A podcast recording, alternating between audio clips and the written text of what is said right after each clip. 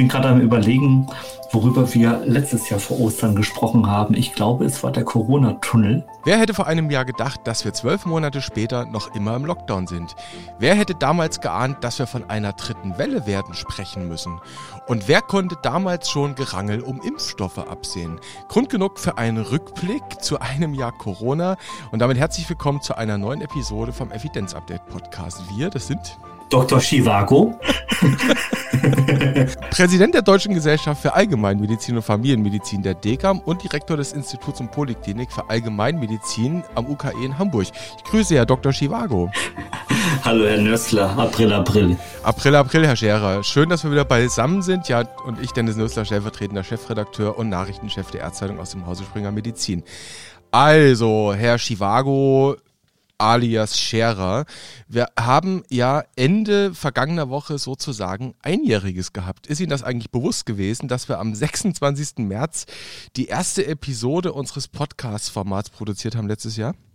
Das war mir nicht klar, nein. Ja, und jetzt sitzen wir immer noch beide hier. Grund zum Feiern für Sie?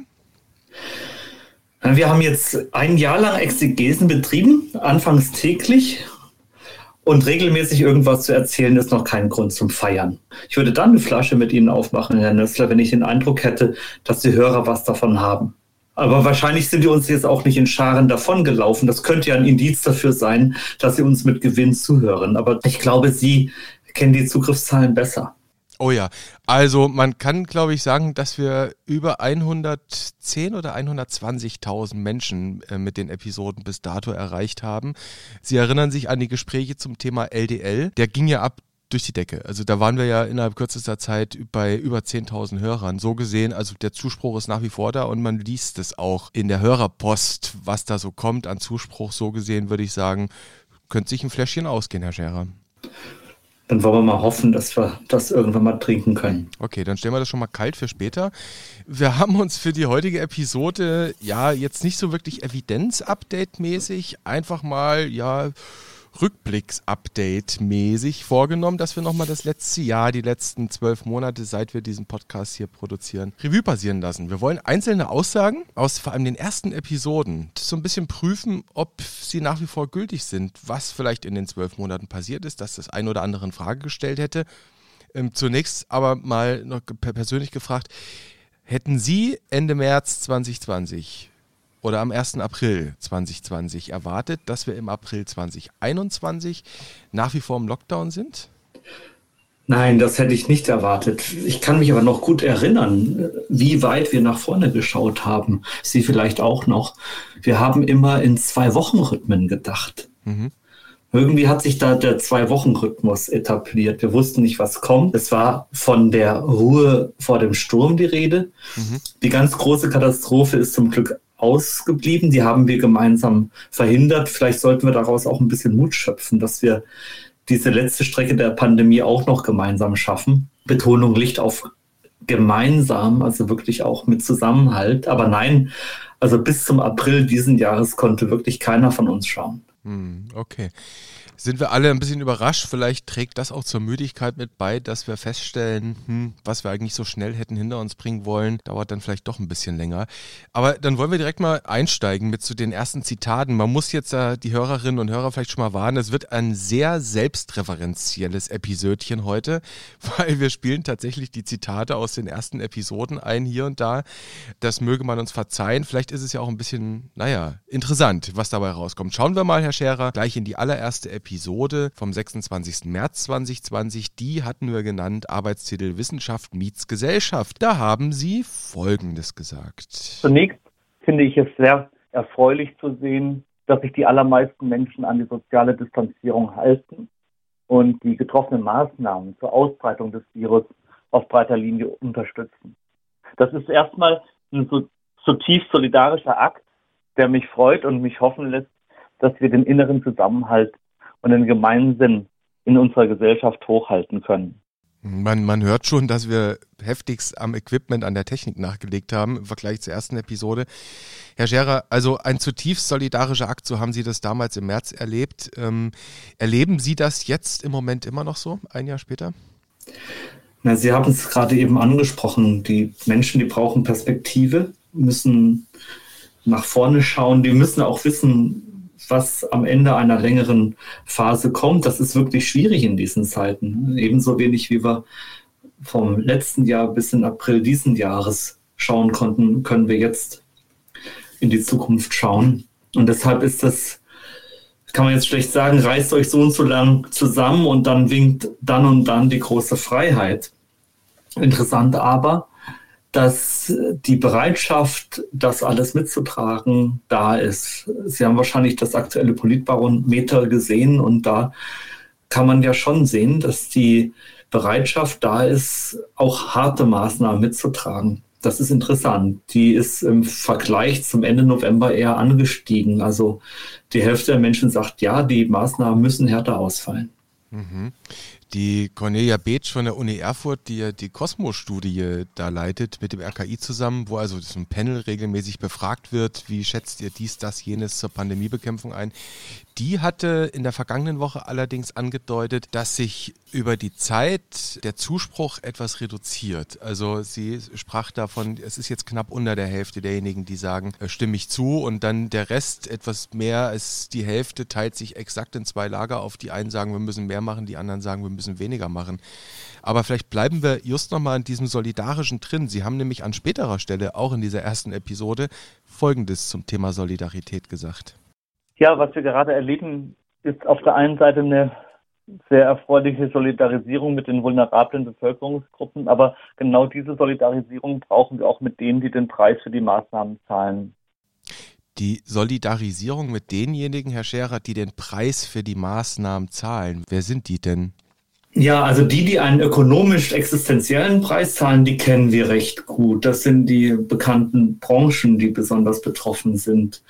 Wir kennen auch das Thema mit den Corona-Hilfen und der schleppenden Auszahlung. Das war auch Thema im Kanzlerin-Interview am vergangenen Sonntag.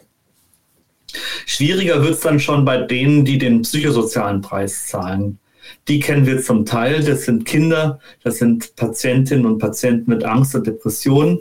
Wir kennen familiäre und soziale Probleme, die sind besonders in den Hausarztpraxen spürbar und wir kennen auch den Praxisklimaindex, den hatten wir schon mal ein paar Mal thematisiert, der auch eine verstärkte Belastung in den Praxen mit solchen Themen anzeigt, also in, mit familiären und sozialen Themen. Und wir alle kennen natürlich sowas wie Homeoffice-Koller, Wegfall der Oasen, Wegfall von, von Kultur und Freizeit. Also das machen wir alle derzeit durch. Aber wie hoch der Preis insgesamt ist, wer ihn in welcher Höhe zahlt und wie hoch der psychosoziale Schaden wirklich ist, dafür fehlen uns die Daten, die sind aber auch schwieriger zu erheben als Inzidenzzahlen. Mhm. Schwieriger zu erheben, diese Daten.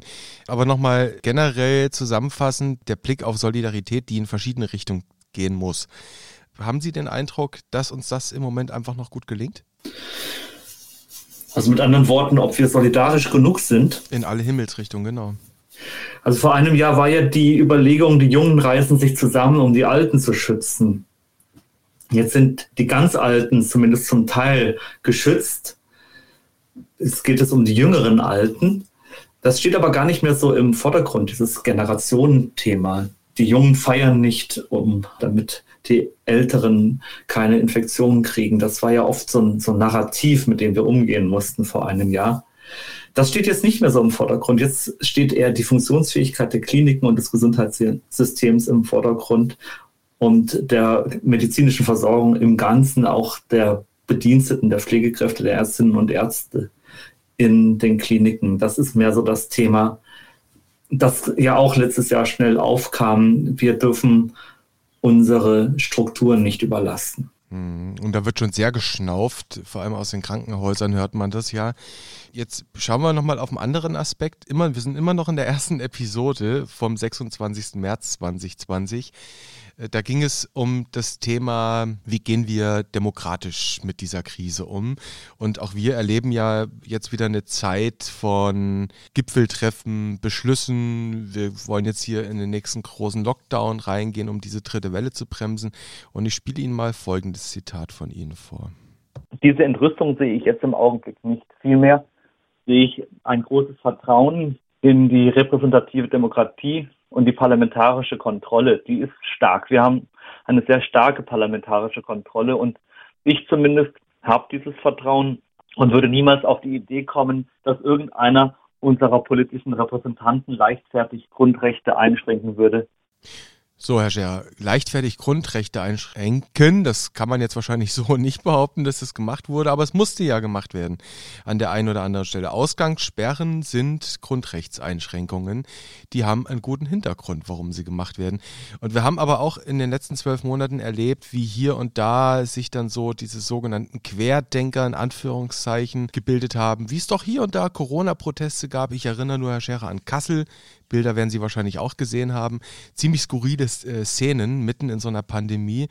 Und jetzt haben wir auch die ganze Gründonnerstagsgeschichte erlebt. Diese Osterruhe, dieses kleine politkommunikative Fiasko von der letzten Woche, ähm, wo dann recht schnell der Rücktritt von Kanzlerin Angela Merkel gefordert wurde.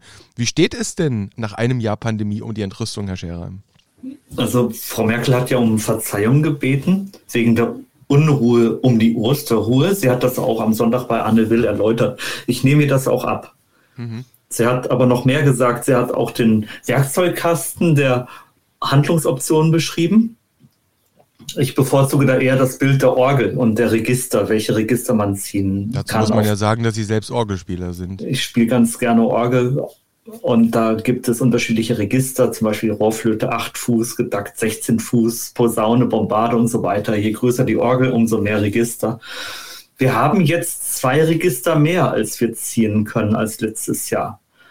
Also letztes Jahr hatten wir Homeoffice, Schließungen, Ausgangssperrungen die Testung natürlich auch, den PCR-Test, aber jetzt kommen nochmal die Antigen-Schnelltests dazu und natürlich die Impfung. Blicken Sie ein Jahr zurück, jetzt haben wir dieses große Verteilungsthema und äh, ist auch schwierig, noch nicht genug Impfstoff da, das ist alles verständlich. Mhm.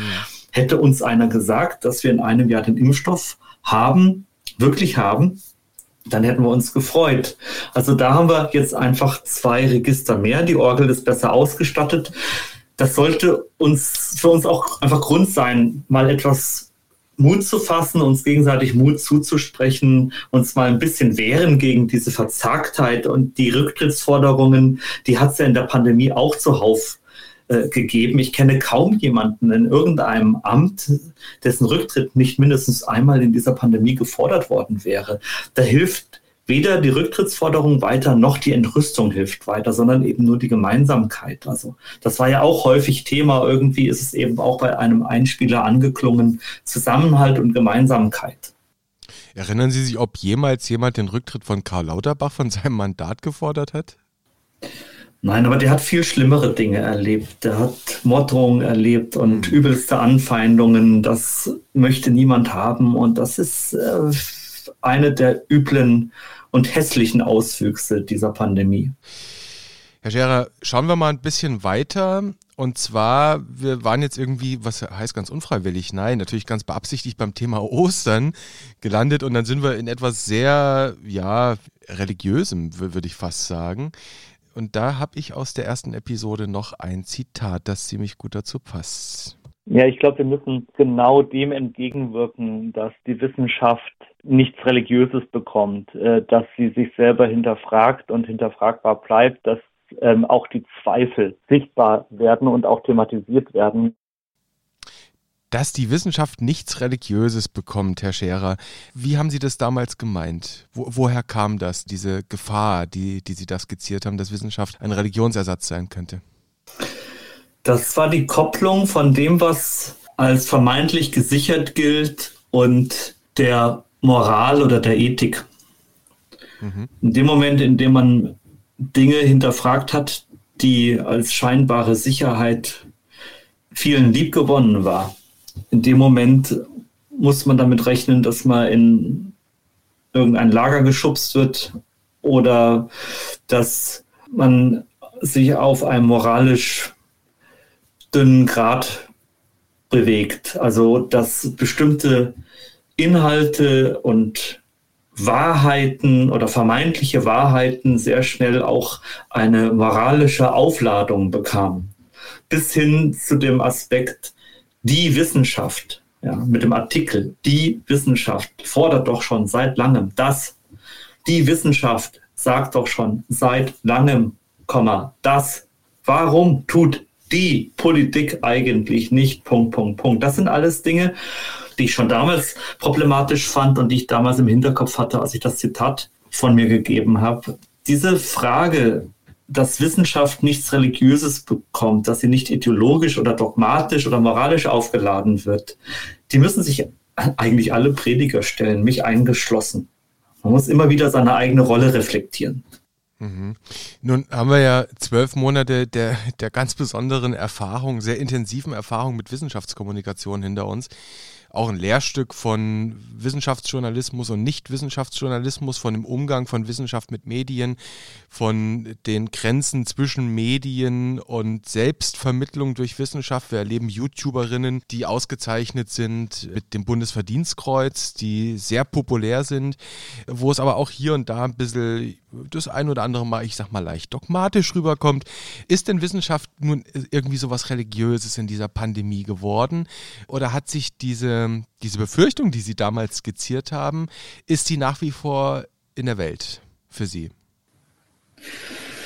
Ja, schön ist zumindest, dass Sie schon mal den Artikel weggelassen haben und dass Sie nicht gesagt haben, die Wissenschaft. Das würde ich nie Dann, tun.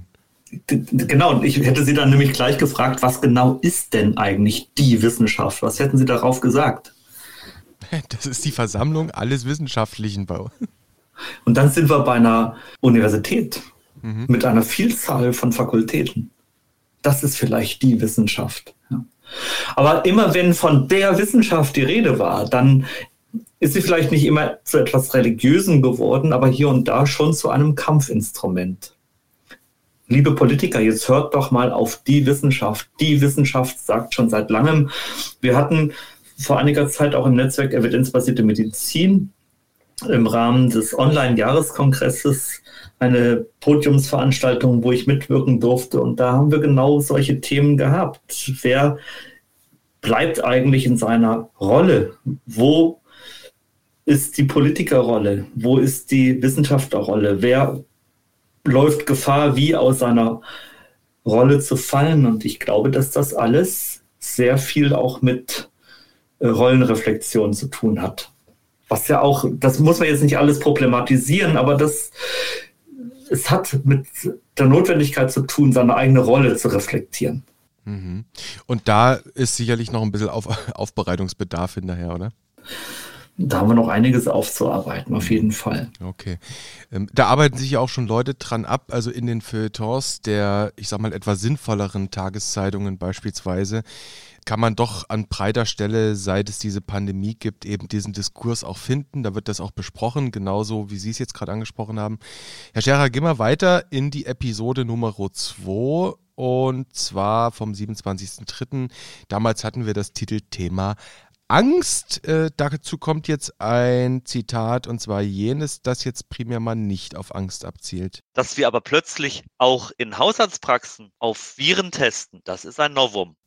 So, man hat, man hat gehört, Herr Scherer, da hat sich schon irgendwas am Sound geändert, aber dass äh, in Haushaltspraxen auf Viren getestet wird, ist ein Novum. Mittlerweile ist es doch Usus, oder? Im Rahmen dieser Pandemie ist es Usus geworden, das stimmt. Früher haben wir nie auf Viren getestet, wir haben klinisch behandelt, wir haben Red Flags ausgeschlossen und dann auch mal die genaue Diagnose offen gelassen. Das konnten wir uns auch erlauben, weil die Unsicherheit, die damit verbunden war, tolerierbar war. Heute müssen wir damit rechnen, dass wenn wir die klare Diagnose nicht stellen, den Erregernachweis nicht führen, dass wir dann eine mögliche Infektionsquelle unentdeckt lassen und die Ausbreitung sich verschlimmert. Insofern haben wir hier eine neue Situation. Wir streben jetzt auch den Nachweis von etwas an, was klinisch inapparent ist. Das hatten wir so nicht. Hm. Also die asymptomatischen Verläufe wollen wir detektieren, breites Testen. Das sprechen Sie an. Mal so mit Blick in die Glaskugel, Herr Scherer, die wird ja hier gerne mal in diesem Podcast bemüht. Mit Blick nach vorne für die Zeit, wann auch immer sie dann kommen mag, wo Covid-19 ein Teil des üblichen klinischen Settings ist, ein Teil der Normalität, wo das Einzug gehalten hat und vielleicht eine gleichberechtigte Atemwegserkrankung sein wird. Meinen Sie, dass dann weiterhin so ähnlich getestet wird wie heute, wenn jemand mit entsprechender Klinik in die Praxis kommt?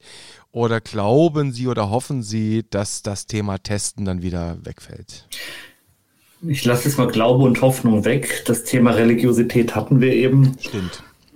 Ich kann mir aber vorstellen, dass die Erfahrungen dieser Pandemie zu einem diagnostischen Paradigmenwechsel führen. Dass also die Unsicherheitstoleranz, die objektive Unsicherheitstoleranz einfach abnimmt. Mhm. Dass es eben nicht ausreicht zu sagen, ich habe bei Ihnen, liebe Patientin, lieber Patient, jetzt die Red Flags, die roten Flaggen, die Warnzeichen ausgeschlossen. Sie können jetzt nach Hause gehen, behandeln das Ganze symptomatisch.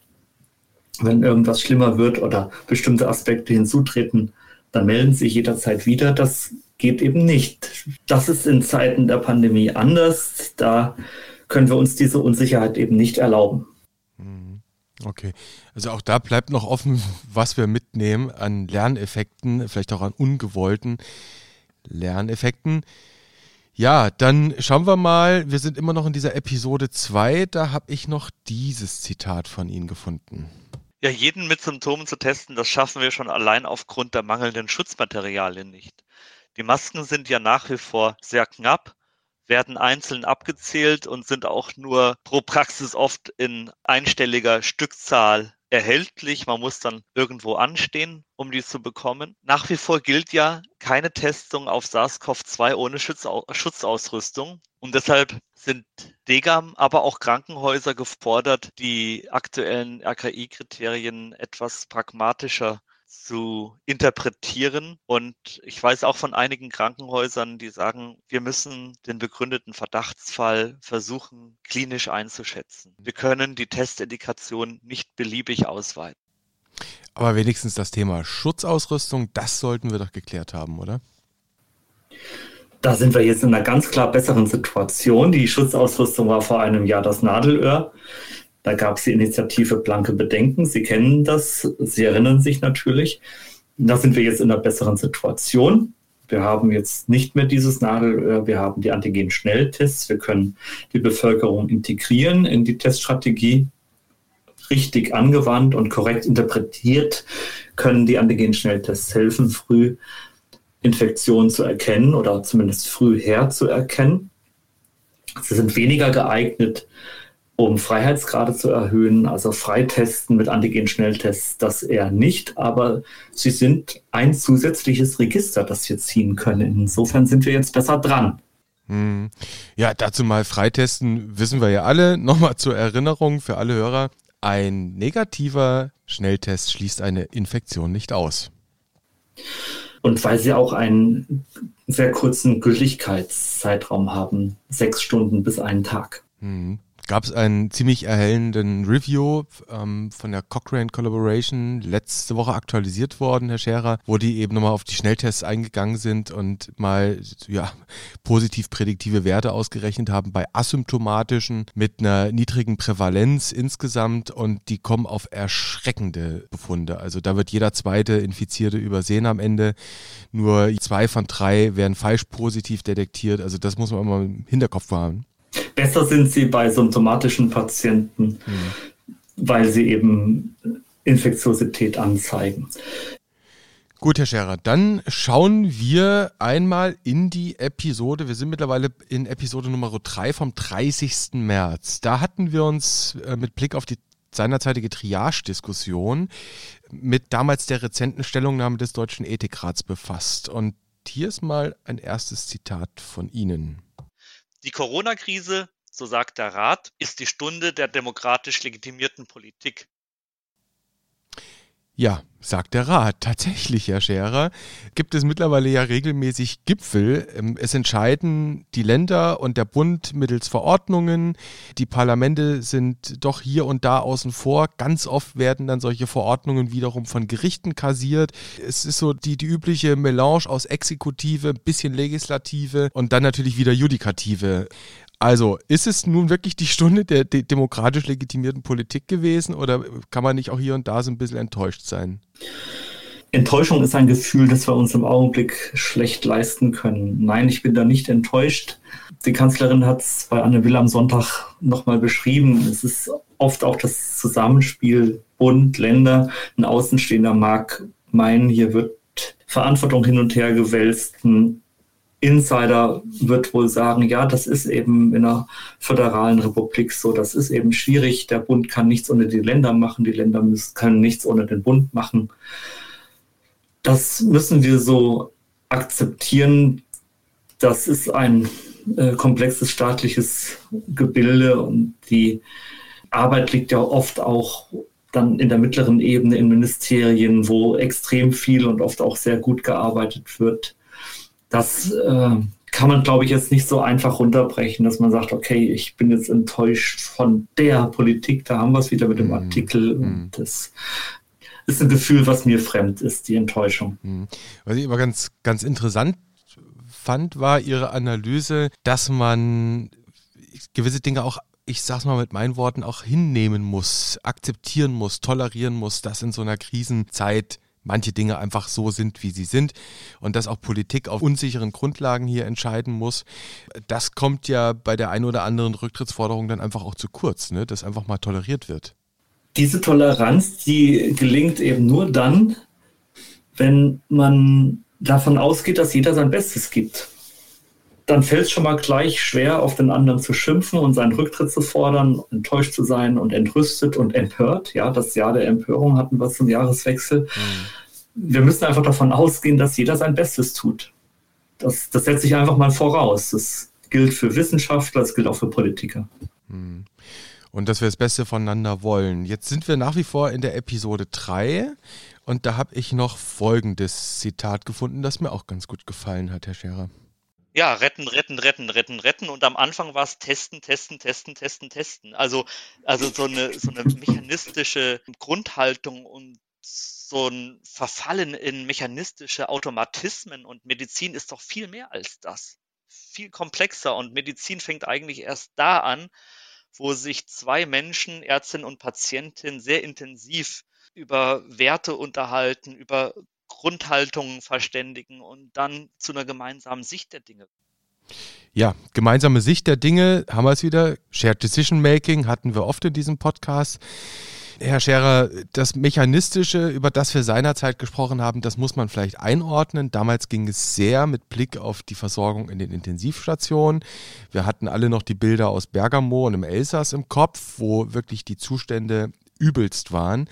Und dann hatten sie eben gesagt, retten, retten, retten. Wir müssen aufpassen, dass wir jetzt nicht einfach maximal intensiv, intensiv Versorgung machen für jedermann.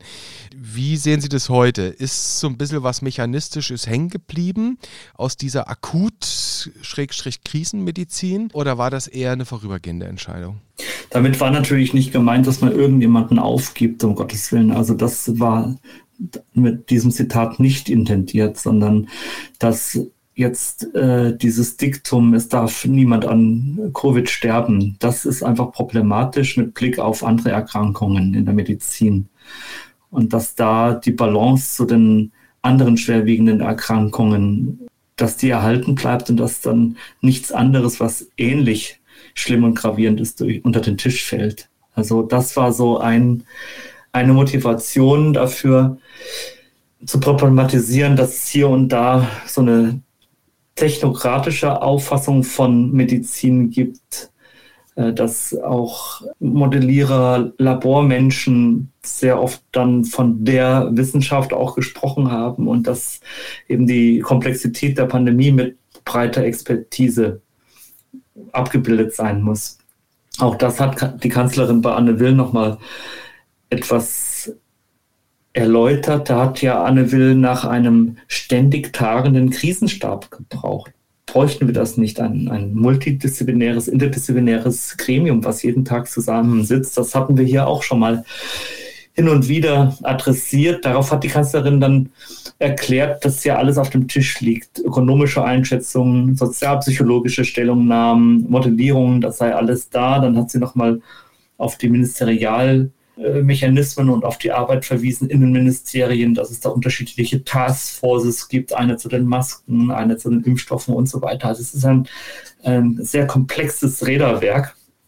Und darauf bezog sich dann dieses, dieses Zitat, nicht eine Erkrankung zur Indexkrankheit alleine machen, sondern den, den Blick eben weit halten und dass die eine Erkrankung, das Pandemie-Management nicht bedeutet, eine Erkrankung zu behandeln. Das ist, glaube ich, nochmal so ein, ein Punkt. Wo stehen wir im Moment? Wir stehen besser da als vor einem Jahr, weil wir sehr viel gelernt haben, weil wir einen Lernfortschritt gemacht haben, weil wir ein Stück weiter sind. Wir haben mehr Wissen und auch mehr Instrumente. Ich würde sagen, wir stehen besser da als vor einem Jahr. Wenngleich die Lage, das muss man ganz klar so sagen, nicht weniger gefährlich ist als vor einem Jahr. Ja, ja. Die Warnungen sprechen ja mittlerweile von Neuinfektionen im sechsstelligen Bereich pro Tag. Ähm, Herr Scherer, ich habe noch ein letztes Zitat gefunden und das war die Episode Nummer 4, erschien am 31. März 2020. Damals ging es um das große Thema Forschung. Was müssen wir hier eigentlich erforschen jetzt in dieser Zeit? Wie gesagt, wir waren aus bundesdeutscher Perspektive sehr früh zu Beginn der Pandemie damals noch. Und da sagte Martin Scherer Folgendes. Hören Sie sich das mal an.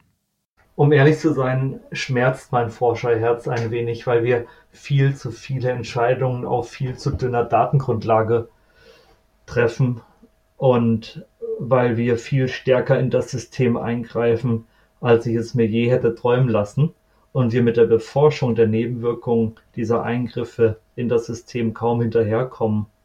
Also was ich ja interessant finde, Herr Scherer, dass man allein anhand von vier Episoden jetzt schon jedes Mal irgendwie einen anderen Sound hören kann. Also da hat sich doch einiges in diesem Podcast getan. Am Anfang war das wie eine Fußballübertragung aus den 50er Jahren. So in etwa, richtig, genau. Und jetzt nähern wir uns langsam Full HD Übertragung bei Sky. Herr Scherer, also Sie haben damals gesagt, Ihr Forscherherz schmerzt, weil wir Entscheidungen treffen, treffen müssen auf viel zu dünner Datengrundlage. Jetzt sind zwölf Monate hinter uns. PubMed ist randvoll mit irgendwelchen Arbeiten. Dazu haben wir noch Preprint-Server. Man verliert mittlerweile völlig den Überblick. Haben wir jetzt mittlerweile Datengrundlagen, auf denen wir relativ gut was entscheiden können oder wissen wir, was wir tun? Sie wissen jedenfalls, dass Sie eine rhetorische Frage gestellt haben. Ich stelle richtig? ganz oft rhetorische Fragen. Ich würde jetzt nicht sagen, dass wir nicht wissen, was wir tun, aber das mit der Datengrundlage, das stimmt natürlich. Da, die ist dünn.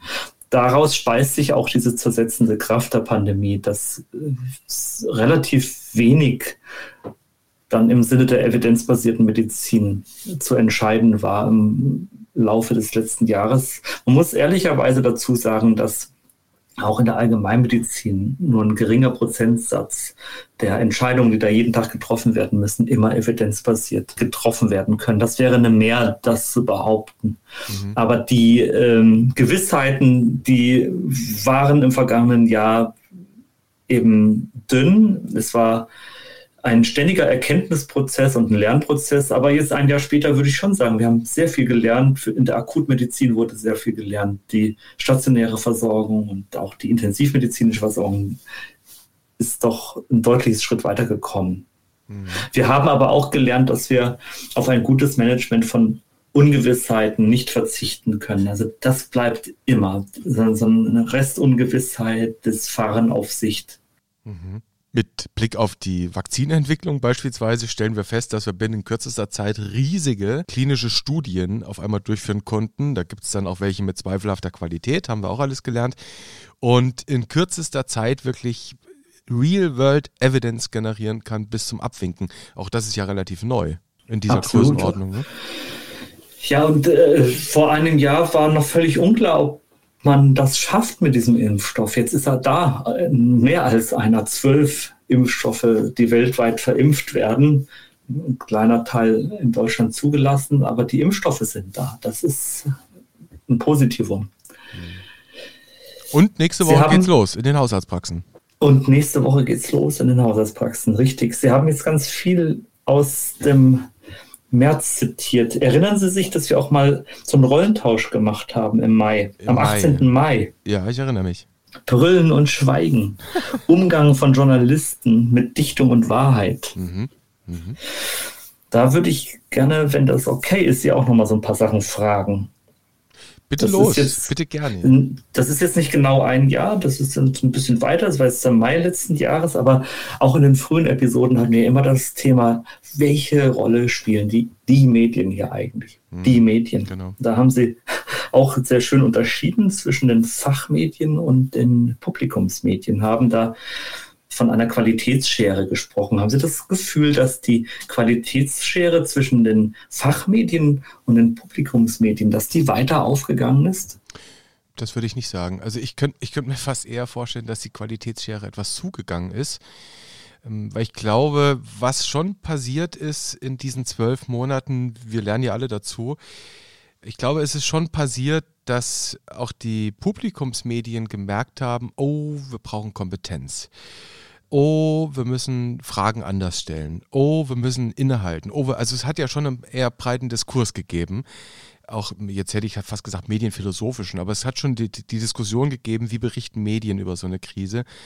Und ich habe den Eindruck, hier und da ist ein bisschen mehr Qualität hinzugekommen, ein bisschen mehr Differenziertheit. Das kann man jetzt nicht für jedes Medium so sagen.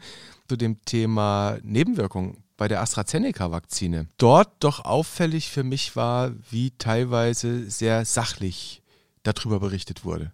Das ist mir jetzt so aufgefallen. Also ich würde die Hypothese aufstellen, quod erat demonstrandum, dass tatsächlich in den Publikumsmedien da doch ein Lerneffekt auch eingesetzt hat. Es wurde also was gelernt. Sie haben auch von einem virologisch-epidemiologischen Reportagemodus gesprochen am 18. Mai. Haben wir da auch was gelernt? Sind die, die Medien, da haben wir es wieder, sind die aus diesem virologisch-epidemiologischen Reportagemodus rausgekommen? Ja, den Eindruck würde ich jetzt so nicht teilen. Also es ist nach wie vor so, dass wir, Herr Scherer, machen Sie morgens das Radio an. Machen Sie bitte den Deutschlandfunk an. Und das, jetzt steht der Deutschlandfunk, nur mal um einen zu nennen, nicht wirklich in Verdacht, der schlechteste Radiosender in der Republik zu sein. Ich glaube, das Gegenteil ist eher der Fall. Das Erste, was Sie da morgens zu hören bekommen, in den Informationen am Morgen, sind die täglichen Fallzahlen, die ans RKI gemeldet wurden. Und das zieht sich, glaube ich, nach wie vor wie so ein roter Faden durch. Und wir berichten nach wie vor viel über Entwicklungen und Spahn ist besorgt und diejenigen sind besorgt. Das gehört ja alles zur Wahrheit dazu. Ich glaube, das machen wir nach wie vor, alle miteinander.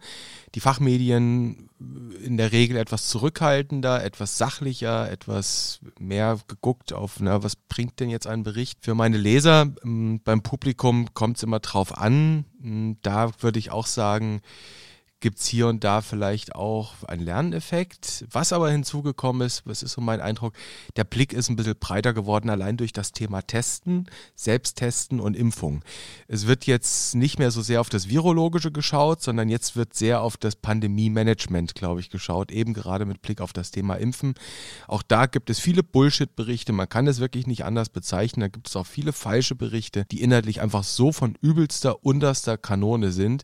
Aber dieser Dash Dashboard-Modus, dieser virologisch-epidemiologische Reportagemodus, da würd Sie, würden Sie sagen, der ist noch da. Ich gebe es zu, es war eine rhetorische Frage.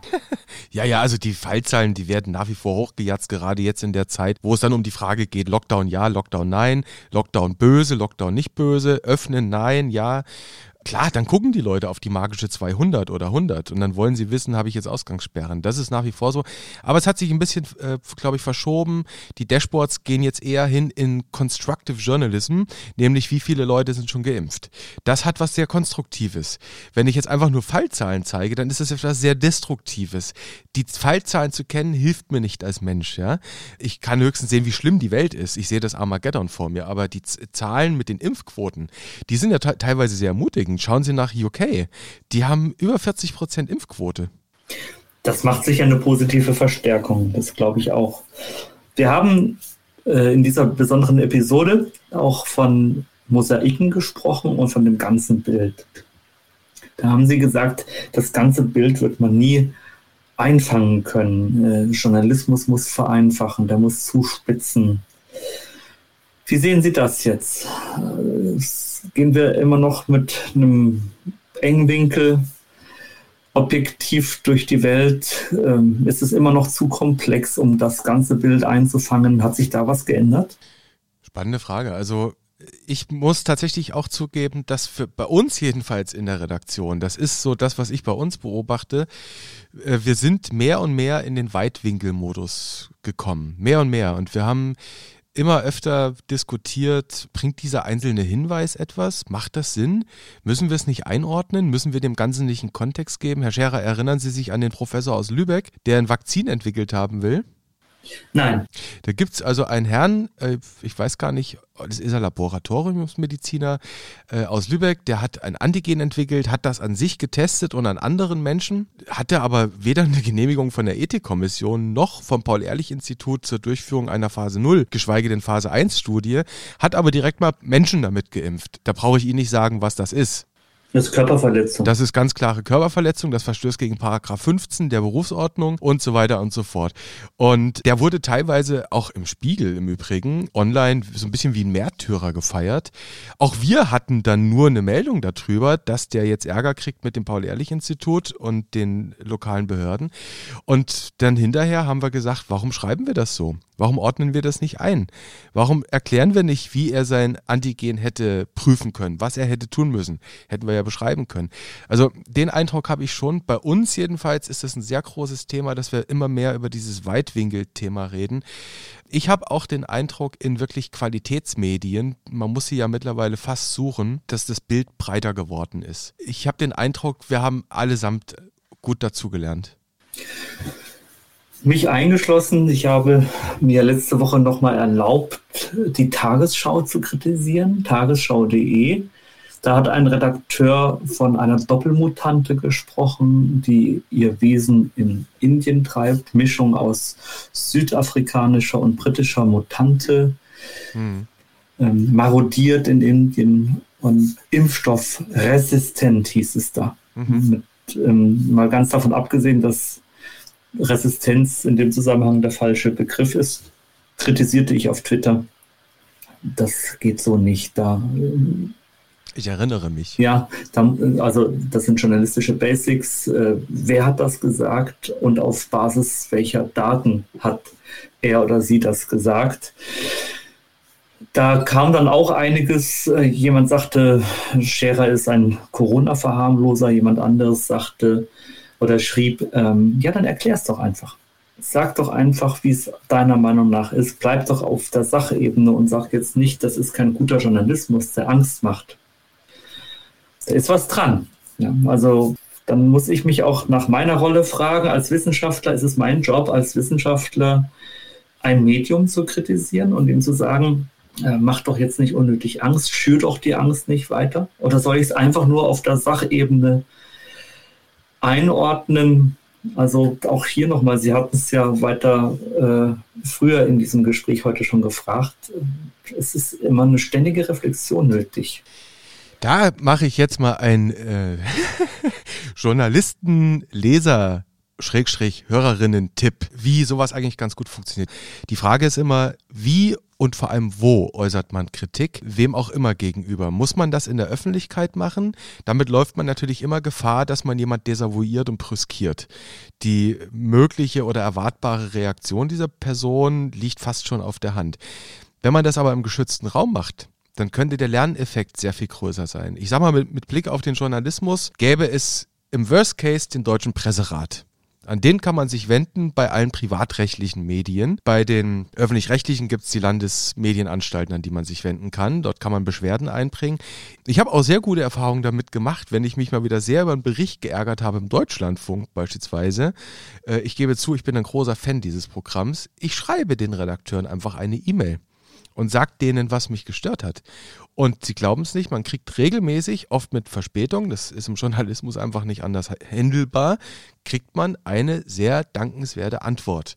Und es geht uns im Übrigen in der Redaktion ganz genauso. Wir sind für jeden Brief dankbar, der böse ist, der kritisch ist, der uns aber daran erinnert und der uns hilft, die Dinge zu verstehen. Also vielleicht kann man das mal als Tipp hier einstreuen, Herr Scherer, dass das der hilfreichere Weg sein kann, wenn man da eine E-Mail hinschreibt. Und man glaubt es nicht, die Redaktionen lesen diese E-Mails. Den nehmen wir gerne auf, diesen Tipp.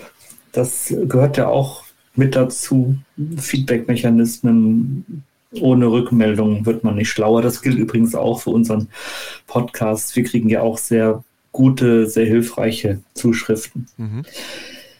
Wir haben über Angst gesprochen und über Schlagzeilen gesprochen. Wir haben darüber gesprochen, wie aus Einzelfällen Schlagzeilen werden, aus Schlagzeilen Angst, aus Angst Entscheidungen. Sie erinnern sich. Und diese Schlagzeilen hatten wir auch in diesem Mai-Podcast, in dem ich Sie interviewen durfte äh, zum Thema. Da haben Sie gesagt, das ist ein schwieriges Spagat äh, mit diesen Headlines. Da muss man auf der einen Seite vereinfachen, aber auf der anderen Seite hat man gerade bei wortgewaltigen Überschriften eine große Verantwortung. Da gab es dann diese äh, zwölf Toten in Hamburg, Sie erinnern sich, ja. ähm, wo drei an ähm, thromboembolischen Ereignissen mhm. verstorben waren. Von, und es dann das hieß, waren die von Püschel obduzierten, ne? Richtig, mhm. wo es dann hieß, jeder dritte Corona-Tote an Embolie gestorben. Haben Sie ein Déjà-vu? Fühlen Sie sich zurückversetzt um ein Jahr, wenn Sie an die Schlagzeilen jetzt denken, im Zusammenhang mit den Einzelfällen? Es sind ja Einzelfälle bei den AstraZeneca-Nebenwirkungen. Ich bin mir nicht sicher, ob ich die Schlagzeilen jetzt so wahrgenommen habe, aber ehrlicherweise müsste man sagen, ja natürlich, klar, wir haben hier über einzelne, wir haben über Fallmeldungen, über eine, eine kleine Häufung drüber berichtet. Ja, klar, logisch, natürlich produziert man dann solche Headlines. Das ist schon ein, ein ziemlich identisches Muster. Und ich glaube auch, also wenn ich es mal so vergleiche mit früher, die Boulevardisierung bei den Headlines durch das ganze schnelle Online-Getriebene, die hat zugenommen.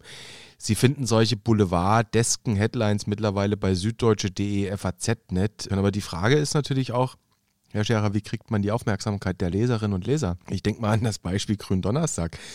Da hätten wir unsere Geschichte aufmachen können mit der Headline Diskussionen über Osterruhe. So. Das wäre, nehmen wir mal nur für Spaß, das hätte eine Headline sein können, ja. Schön nüchtern, zurückhaltend, langweilig. Wir haben aber drüber geschrieben, müssen Ärzte Gründonnerstag ihre Praxen zuschließen? Fragezeichen. Welche Headline hätten Sie zuerst angeklickt, Herr Scherer? Ja, die zweite wahrscheinlich. Genau, und das hat einen guten Grund, weil wir wollen natürlich, dass die Ärztinnen und Ärzte die Story lesen, weil dort für sie relevante Informationen drinstehen, nämlich die zu dem Zeitpunkt stattgefundene Diskussion über, wen betrifft das? Ja, und Krankenhäuser hätte das betroffen, die hätten Zuschläge zahlen müssen, etc. Das ist der Spagat. Also ich bleibe da nach wie vor dabei. Überschriften sind eine Königsdisziplin im Journalismus in jeder Redaktion. Und es gibt Medien, die machen das sehr elegant, die machen das wirklich gut. Ich kann da immer wieder nur die Zeit loben, auch online, wo man wirklich merkt, da sitzen Leute, die machen sich Gedanken. Die haben wir uns auch gemacht und machen sie uns auch weiter. Danke, dass ich Ihnen auch ein paar Fragen stellen durfte nochmal. Wieder Eine gern. letzte habe ich noch. Na bitte. Was ist dieses Jahr Ostern anders? Wie, äh, was machen Sie anders als vor einem Jahr? Was planen Sie anders? Also letztes Jahr hatte ich Ostern noch geplant, als ja, Ostern hier und da sich mit Leuten treffen. Dieses Jahr ist Ausgangssperre und ich werde zu Hause bleiben. Tja, dann haben wir was gemeinsam. So gleichen sich dann doch äh, die Bilder von Jahr zu Jahr. Bleibt der Ausblick oder der Cliffhanger auf die nächste Sitzung? Muss ich den jetzt bringen? Nun ja, also wir können auch beide darüber nachdenken, was uns die Kanzlerin ins Nest legen wird über Ostern. Genau, aber ich denke, bevor wir das diskutieren, sollten wir uns dann auch noch ein bisschen Pause gönnen oder vor allem der Kanzlerin die Pause gönnen, dass sie klug nachdenkt. Und dann sollten wir uns vielleicht ein bisschen Pause gönnen, dass wir dann nochmal klug nachdenken über das, über das die Kanzlerin mit den Länderchefinnen und Chefs nachgedacht hat, oder? So ist es. Also, kleine Osterruhe für Martin Scherer alias Dr. Chivago. Und meine Wenigkeit, Herr Scherer, wir hören uns dann wieder am. Ähm, wir hören uns wieder am Donnerstag, den 22.04. Dann hören wir uns wieder am Donnerstag, den 22.04. Herr Scherer, Vielen Dank für dieses heute etwas besondere Gespräch. Wieder eine etwas längere Nummer, einen Rückblick. Mich hat es gefreut. Ich hoffe, Ihnen hat es auch Spaß gemacht heute. Sehr, vielen Dank.